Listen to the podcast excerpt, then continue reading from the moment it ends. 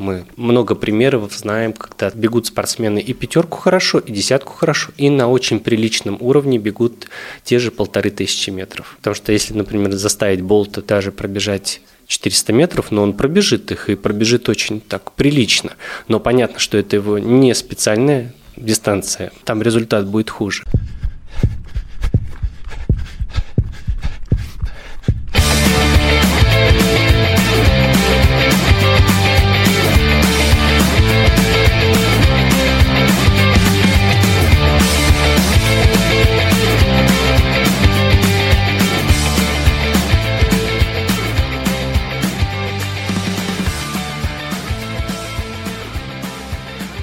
Прошлом выпуске мы говорили про мифы о спорте и о беге в частности. Такой познавательно-развлекательный выпуск у нас получился, да, Костя? Да, был такой. Э, Костя Воронцов, Антон Хоменко. Это подкаст «Гибкий ЗОЖ», и мы продолжаем э, развивать наши темы, в которых мы раскрываем те или иные аспекты занятий спортом. Про мифы мы уже говорить не будем, но э, остановлюсь только на одном. Мы говорили о том, что если человек занимается бегом, то, в принципе, ты бегаешь и больше ничего делать не нужно. Бегаешь и бегаешь себе. Ну, многие так и делают, но они э, не стремятся к каким-то, не знаю, высотам, побить какие-то свои личные рекорды и так далее, не стремятся участвовать в марафонах или в других кроссах. Хотя вот почему-то считается, что если человек занимается бегом, то он обязательно просто должен пробежать марафон. Вот многие начинают заниматься бегом, все, я обязательно пробегу марафон, я считаю, что это вообще бред какой-то. Хочешь пробеги, не хочешь не бегай. Каждому свое, как как говорится. Да, я думаю, ты прав. Каждый занимается в силу того, насколько он испорчен. Если он хочет испортиться совсем, то он бежит марафон. Ну, в хорошем смысле слова. Если кто не хочет, тот не хочет. Обычно вот среди моих учеников, кто пробежал полумарафон, некоторые не готовы после полумарафона бежать марафон. Потому что они понимают, во-первых, с какими сложностями нужно столкнуться при подготовке. Нужно достаточно много бегать. Это 5 тренировок в неделю надо выполнять, а то и 6 иногда нужно выполнять. И они понимают, что времени уходит гораздо больше на подготовку, необходимо больше следить э, за питанием, за дисциплиной, за своей. То есть повышается требование к тому, чтобы подготовиться к этой дистанции. Они понимают, что, ну, принципе, мне оно и не надо. Ну, тут такой высокий уровень дисциплины должен быть. О дисциплине в спорте мы говорили в одном из наших прошлых выпусков. Но сегодня у нас выпуск будет посвящен другой теме. Это будет уже серьезная тема, а не такая развлекательная, как в прошлый раз. Но, наверное, даже будет пять серьезных тем у нас, которые будут посвящены физическим качествам человека их сформулировал э, Владимир Зациорский, это выдающийся ученый в области спорта. В 1966 году он э, написал исследование, сделал такой труд у него был научный. Он тогда работал в Центральном институте физической культуры в Москве. И э, что это за пять качеств, Кость, назови их. Быстрота, гибкость, сила, выносливость, ловкость. Казалось бы, да, всего лишь. Вот мы их перечислили, выпуск можно заканчивать и расходиться. Пожалуйста, дослушайте нас э, в следующий раз. Но нет, потому что каждое из этих качеств, его можно достаточно подробно раскрыть и рассказать о том, каким образом можно каждое из этих качеств тренировать. И сегодня мы поговорим про силу. Что такое сила, Костя, вот простым языком? Казалось бы, да, все знают, ну, сила – это когда у тебя гора мышц. Все. Сила – это способность прикладывать усилия в определенную там, точку или локально, или группами мышц в определенную точку и вызывать какое-то давление на нее. Сила, она же нужна в любом виде спорта. Ну, да. может быть, в шахматах там не сильно нужна, хотя вообще на самом деле нужна, потому нужна. что мы, когда говорили, у нас был целый выпуск про шахматы, мы там объясняли, для чего нужна сила, потому что ты сидишь, иногда довольно долго партия продолжается, и чтобы, ну, позвоночником давление на шею и так далее. То есть в каждом виде спорта нужна сила, в беге в первую очередь, чтобы отталкиваться было проще от поверхности, ну и, соответственно, быстрее бежать. Ну, о скорости, о быстроте, об еще одном физическом качестве человека мы поговорим в одном из следующих выпусков. И, Кость, какие бывают э, силовые способности и в чем их отличие друг от друга? Давай вот так разберем, классифицируем качество, э, которое называется сила. Выделяет, собственно, силовые возможности. То есть человек прикладывает силу, поднимает какую-то тяжесть. Или он, например, выпрыгивает. Вторая группа – это скоростно-силовые силовые способности, и третья группа – это силовая выносливость. Вот в трех компонентах у нас так или иначе проявляется сила. Если э, подробнее рассказать о каждой из них, то, собственно, силовые, как я упомянул, это, например, поднятие тяжести как веса в тяжелой атлетике или применение силы в борьбе, либо э, Часто мы видим, когда на гимнастических снарядах, в спортивной гимнастике, тот или иной спортсмен тоже проявляет силу, например, он может делать выход на брусьях, да, или на коне выполняет какой-то элемент тоже сопряженный там, например, с поднятием собственного веса на руках, и мы всегда так можем удивляться тому, как это происходит. Скоростно-силовые – это те способности, которые связывают э, с взрывным моментом. То есть там одновременно присутствует быстрота движений и момент прикладывания силы. Здесь э, тоже, если взять, например, ту же тяжелую атлетику, то там, например, рывок. Или в боксе, когда идут удары, быстрые идут удары, то там тоже идет момент прикладывания силы, основанный на быстроте. Третий компонент силы – это силовая выносливость. Там, где мы должны в ходе утомления выполнять очень длительную мышечную работу. Сейчас, если по каждому из них поговорить отдельно, понять, как они. Вот, смотри, по каждому из них. Вот ты привел в пример тяжелую атлетику. Здоровый спортсмен, прям широкоплечий, гора мускулов у него, он поднимает штангу, там толчок или рывок, в зависимости от того, какая дисциплина. И, э, например, даже не знаю, что в пример привести. Ну, например, э, фигурное катание. Вот тебе маленькая хрупкая девочка прыгает четверной, там, не знаю, тулуп. Это же тоже нужна гигантская сила, чтобы оттолкнуться на льду и четыре оборота в воздухе сделать. И то, и другое – это сила. Но вот в чем она отличается? Да. Вот тебе гора мускулов, и вот тебе хрупкая девчонка, там какая-нибудь Аня Щербакова. Ну вот э, если говорить о тяжелоатлетах, то там стоит говорить о собственной силе. А если говорить все-таки о фигуристке маленькой хрупкой, то там э, скорее можно говорить о скоростно-силовых способностях. То есть там необходимо и выталкивание, да, и одновременно быстрота, это еще все происходит на скорости, на очень большой. То есть для того, чтобы вращение, там, например, 4 сделать обороты, это нужно набрать скорость, вытолкнуться и еще включится ловкость, да, о которой мы в следующих выпусках поговорим. А в чем сила, брат? Если рассмотреть силу со всех сторон, что мы увидим? В зависимости от вида спорта, так или иначе, у нас э, доминирует один из этих компонентов. Если мы будем говорить о например, тяжелоатлетах, то там необходимо больше у них собственно силовые возможности. Если мы будем говорить больше о тех, кто бежит э, средние дистанции, то там первенству отдается скоростно-силовым возможностям. Если мы будем говорить о стайерах или там, не знаю, гребцах или лыжниках, которые бегут марафон на лыжах, то там стоит говорить о силовых, силовой выносливости. То есть в зависимости от вида спорта, от той дисциплины даже в легкой атлетике, которая ну, которой занимается спортсмен, стоит говорить о том, какой компонент силы у него доминирует. Но при этом не стоит упускать из виду, что остальные компоненты при этом не развиваются. То есть они все развиваются параллельно в зависимости от того, когда соревнования и когда необходимо прикладывать силу, которая нужна, необходима. Это поэтому легкую атлетику называют королевой спорта, потому что там силу нужно применять ну, в зависимости от того, какая дисциплина. Нет, легкую атлетику называют королевой, потому что здесь сразу несколько видов которые так или иначе связаны с естественным движением человека. Это ходьба, бег, прыжки, метание. То есть основные все компоненты движения, они так или иначе есть в других видах спорта. Мы, если возьмем тот же баскетбол, там есть бег, прыжки, ну и в каком-то там броски, да, ну там метание.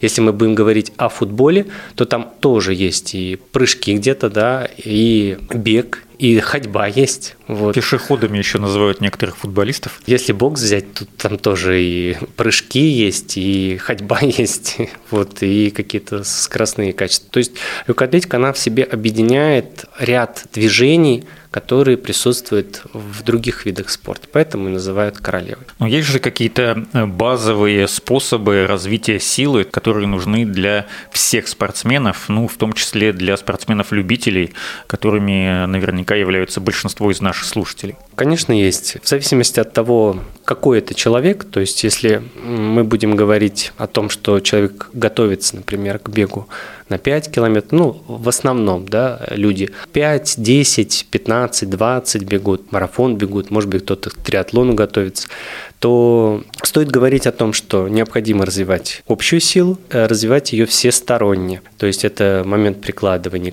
силы и статический может быть, и статодинамический, и тот же скоростно-силовой, но в зависимости опять чуть позже об этом скажу, а, в зависимости от того, какой уровень подготовки.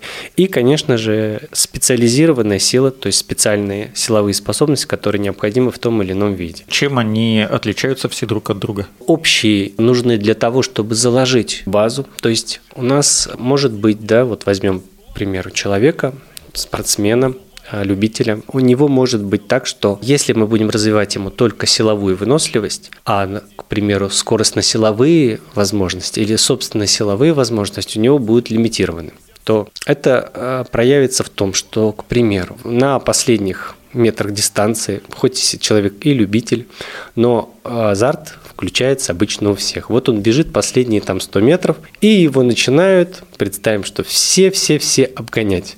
И в этот момент он никак не может переключиться, он пытается ускориться, но у него ничего не получается. То есть не развит компонент того, чтобы он мог как-то прибавить. Скоростные возможности не развиты э, из-за того, что там, например, слабая у него специфика в этом э, виде.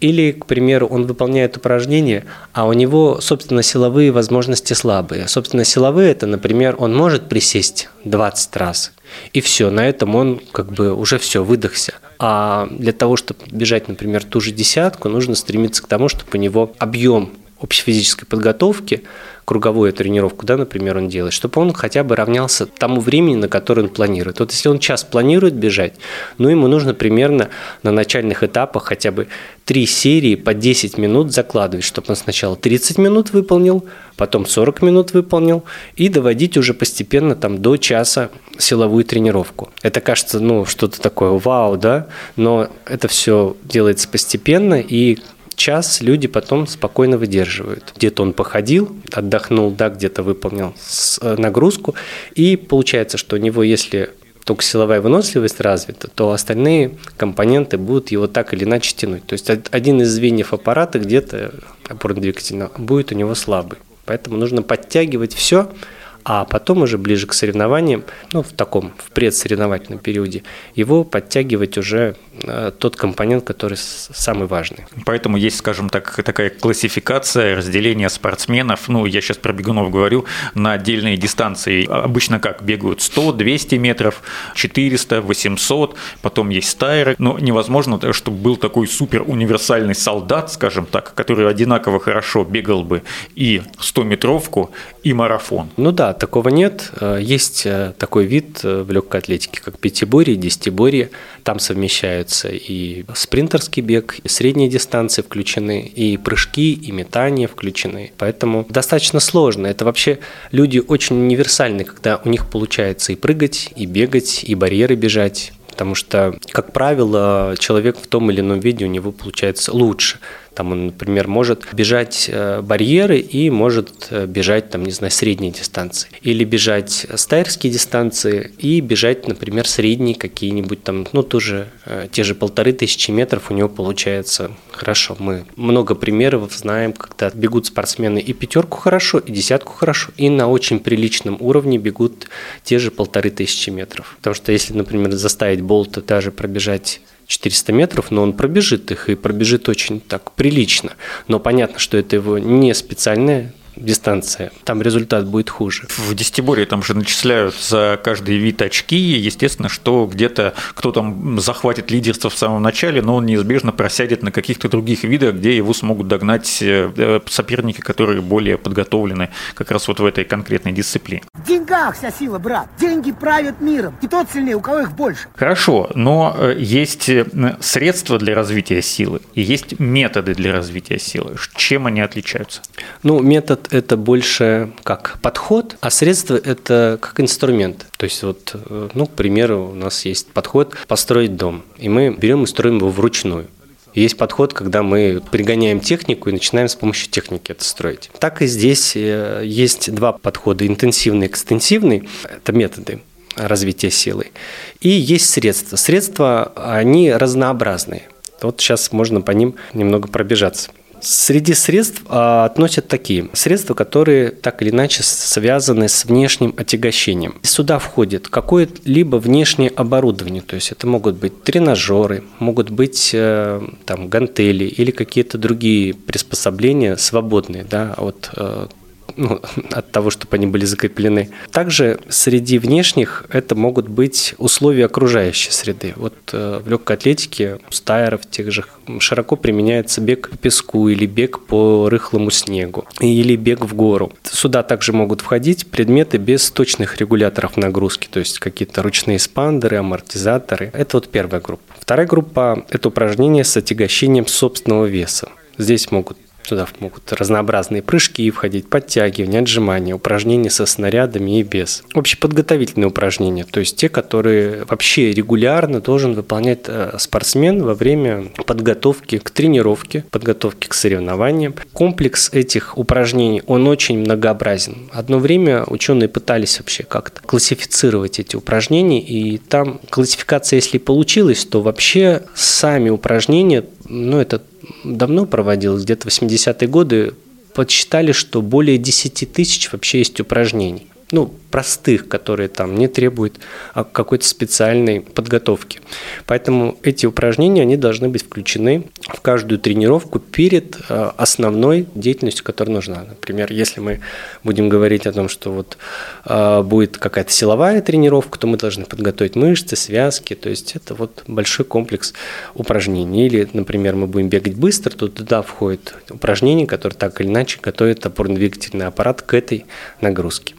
А, специально подготовительные упражнения. Но здесь а, в зависимости от видов спорта у каждого свои упражнения. Но, Антон, ты знаешь, ты был на тренировках. В основном у бегунов это специальные беговые упражнения. Это разные. Там подъем бедра, захлест голени назад, прыжки, подскоки разные. И еще одна группа – это соревновательные силовые упражнения. Ну, здесь, конечно, они применяются для тех, кто уже имеет высокую квалификацию. Там, например, для спринтеров это могут быть э, выпрыгивания из колодок. Для других видов спорта мне сложно сказать, но вот э, я знаю, что для тех, кто прыгает с трамплина, у них тоже могут быть такие упражнения, когда они э, стоят в утяжелителях и пытаются выпрыгнуть с места, то есть имитируя вот этот прыжок, фазу отталкивания во время того, как они ну, с трамплина катится горнолыжник и потом.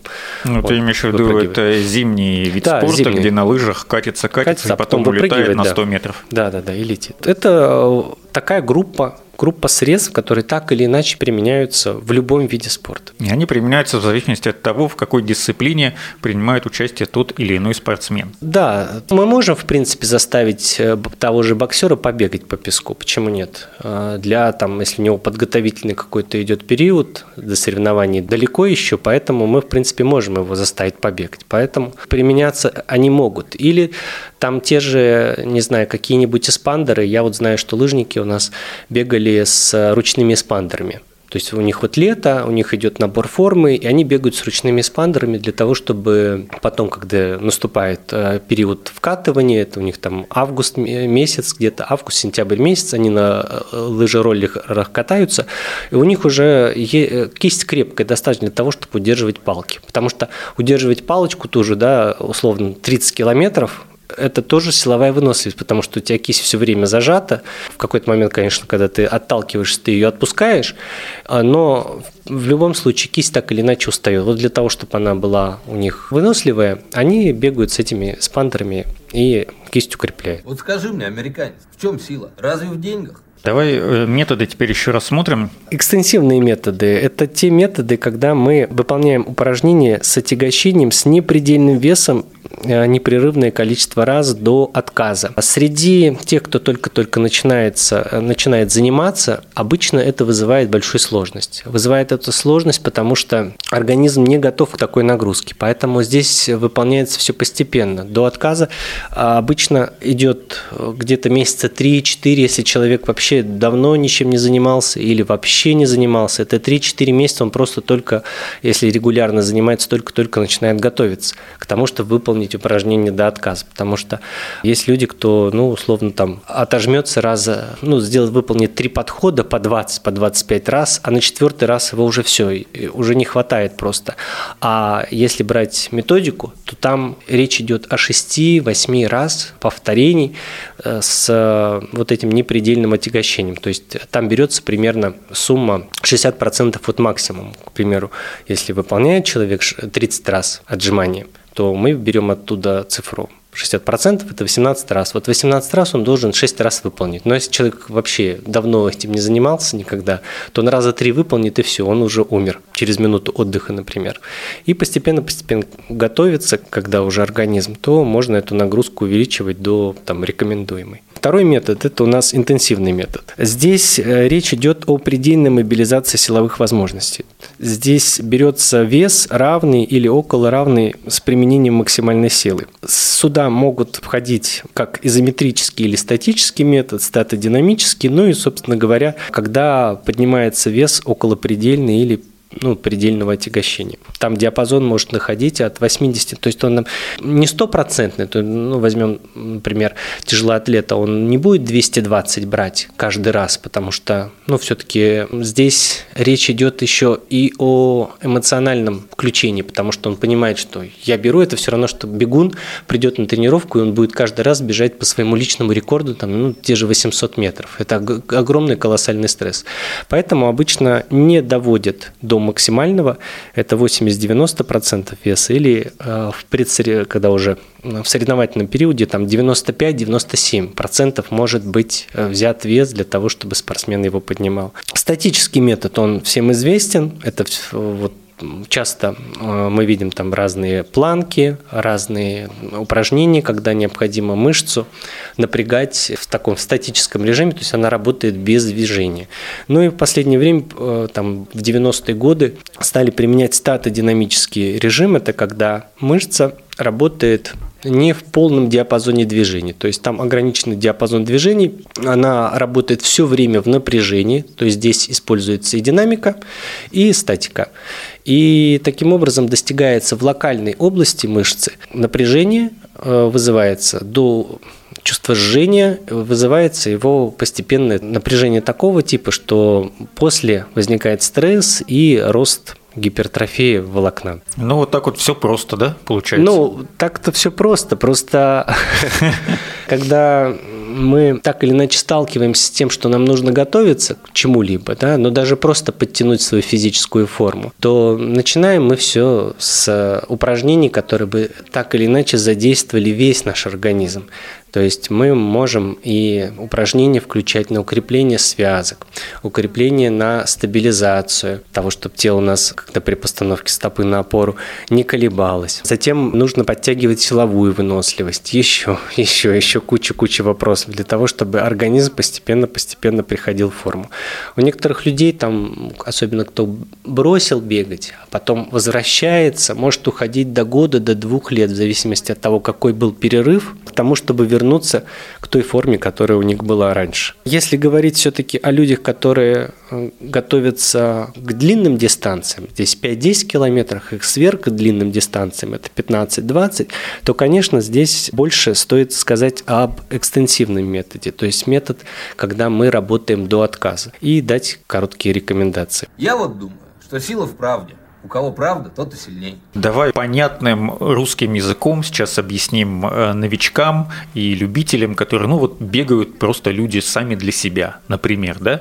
Или человек начинает только бегать, и у него есть какой-то, какая-то цель впереди, какая-то мечта, например, тот же марафон пробежать ради бога.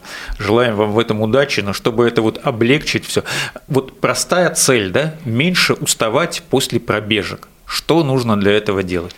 Ну, нет, нет, что меньше уставать. Меньше уставать не надо, потому что если вы вообще не будете уставать, то смысла в этом нет, никакого силового утомления у вас не наступает, но значит никакого эффекта от тренировки скорее всего нет.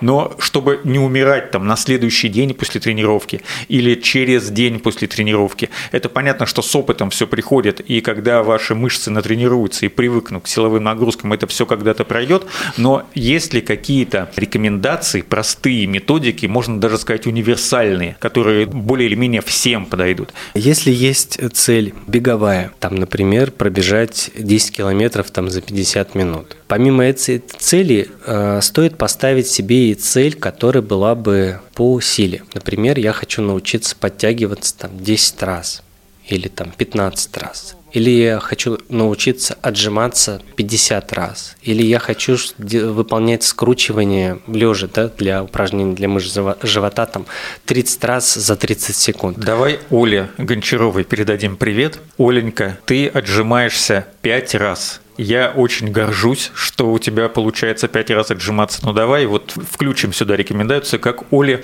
начать отжиматься шесть раз. Ну 6 нет, надо хотя бы 10 ставить. Ну да, естественно. да, я же просто два, пошутил. Два раза. Вот. То есть должна быть еще цель помимо бега того, что мы делаем. Как только будет эта цель, значит мы начнем так или иначе к ней идти. Так вот, для того, чтобы научиться подтягиваться, отжиматься, Неважно. Вы выполняете короткий тест. Сколько вы можете делать сейчас? Ну, например, вы отжимаетесь там 5 раз. Значит, нужно взять от этого количества 60%. Ну вот, три раза. И на каждый, ну не на каждый, можно выделять отдельную тренировку, если у вас там есть три тренировки в неделю беговых, то одну тренировку вы выполняете силовую. Немного пробежали, меньше, чем в другие дни. Пробежали, выполнили разминку, общеподготовительные упражнения, разные, разнообразные, и выполняете комплекс силовых упражнений. Вот в числе этого комплекса должно входить упражнение, которое ведет вас к цели. Ну, например, это у нас отжимание. Значит, вы выполняете, пробуете 5-6 раз выполнить по 3, 3 отжимания. 5-6 раз.